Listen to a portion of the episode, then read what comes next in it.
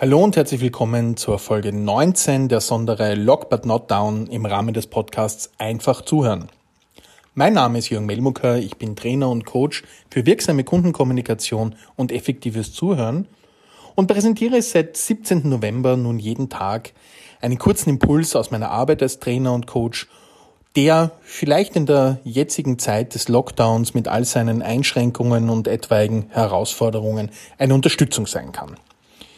Ich habe die letzten Tage viel über Mindset, Kommunikation, das Thema Zuhören gesprochen und morgen ist dieses kleine Projekt vorbei und somit möchte ich die Folgen, die bislang produziert wurde, heute und morgen kurz zusammenfassen.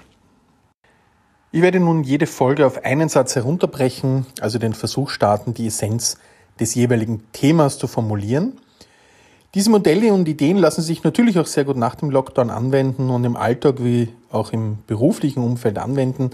Und wenn da Interesse besteht, diese Folgen nachzuhören, sind diese natürlich verfügbar. Dazu sage ich auch zum einfachen Auffinden die Folgennummern dazu. Folge 1. Einflusskreise. Vom Opfer zum Gestalter. Darauf achten, wo ich mich zum Opfer mache, weil ich mich über die nicht veränderbaren Rahmenbedingungen ärgere – anstatt meine Energie dorthin zu investieren, wo ich gestalten und verändern kann. Folge 2 Ambiguitätstoleranz. Die Ungewissheit und Mehrdeutigkeit aushalten.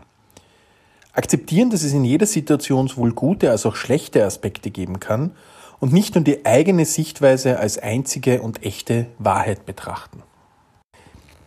Wirkungskreis. Unser Gedanken steuern das Ergebnis.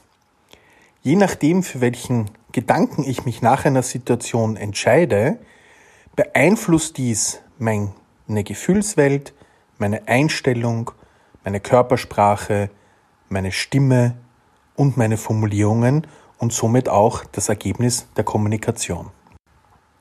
Folge 4 Stressmanagement. Seine eigenen Gefühle in der aktuellen Situation ernst nehmen, eigene Katastrophengedanken kritisch hinterfragen und sich gleichsam auch aktiv um die Quellen des eigenen Wohlbefindens kümmern und diese auch bewusst beeinflussen. Folge 5 Achtsamkeit. Achtsamkeit bedeutet, bewusst im Hier und Jetzt zu sein und dies vor allem dann, wenn wir uns zuhören, uns begegnen und dies als eine wesentliche Säule des Beziehungserfolges wahrnehmen.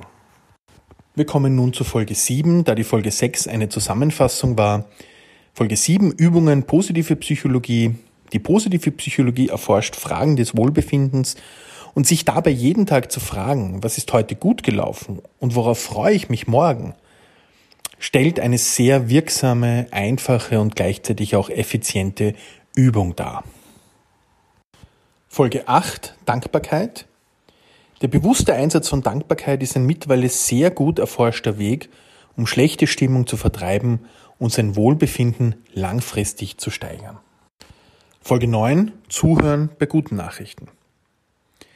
Wir haben jeden Tag die Möglichkeit zu entscheiden, wie wir mit positiven Aussagen aus unserem Umfeld umgehen und ob wir diese Nachrichten konstruktiv oder destruktiv, aktiv oder passiv beantworten. Das war es mal mit Teil 1 der Zusammenfassung. Ich habe jede Folge bestmöglich auf einen Satz runtergebrochen und somit auch vielleicht Interesse geschaffen, in diese Folgen nochmal reinzuhören und sich mit diesen Themen ein bisschen intensiver auseinanderzusetzen.